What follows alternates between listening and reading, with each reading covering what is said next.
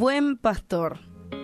Juan 10, 14 y 15 dice, yo soy el buen pastor y conozco mis ovejas y las mías me conocen, así como el Padre me conoce y yo conozco al Padre y pongo mi vida por las ovejas.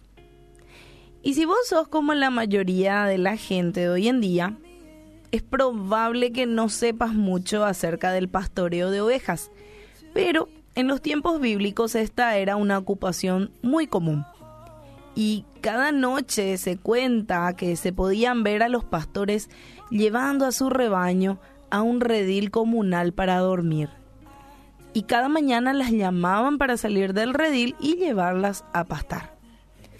Así que el trabajo del pastor consistía en encontrar comida y agua, proteger a las ovejas de los depredadores, rescatar a las que se alejaban y cuidar a las débiles o heridas. El pastor vivía entre su rebaño y dormía al otro lado de la puerta del redil para mantener a las ovejas dentro y a los lobos fuera.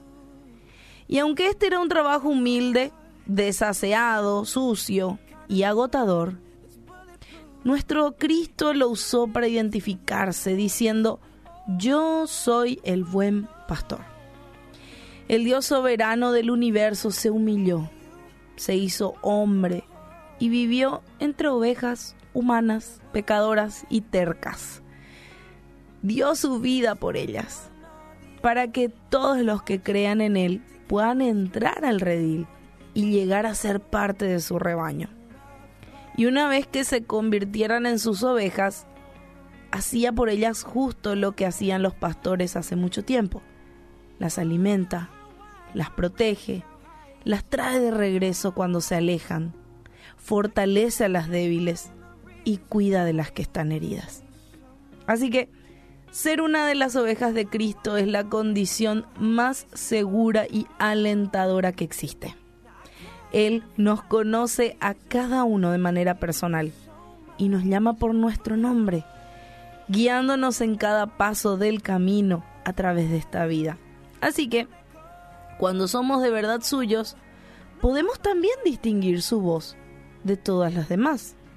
Sí, podemos distinguir la voz del buen pastor y podemos también así seguirlo en obediencia. Así que si sos oveja, no te preocupes, estás en la condición más segura. Sí, porque Él te guarda, Él te cuida, Él te alimenta. Si saliste, te trae de regreso. Te fortalece si estás débil o enferma. Y va a cuidar de vos si estás herida.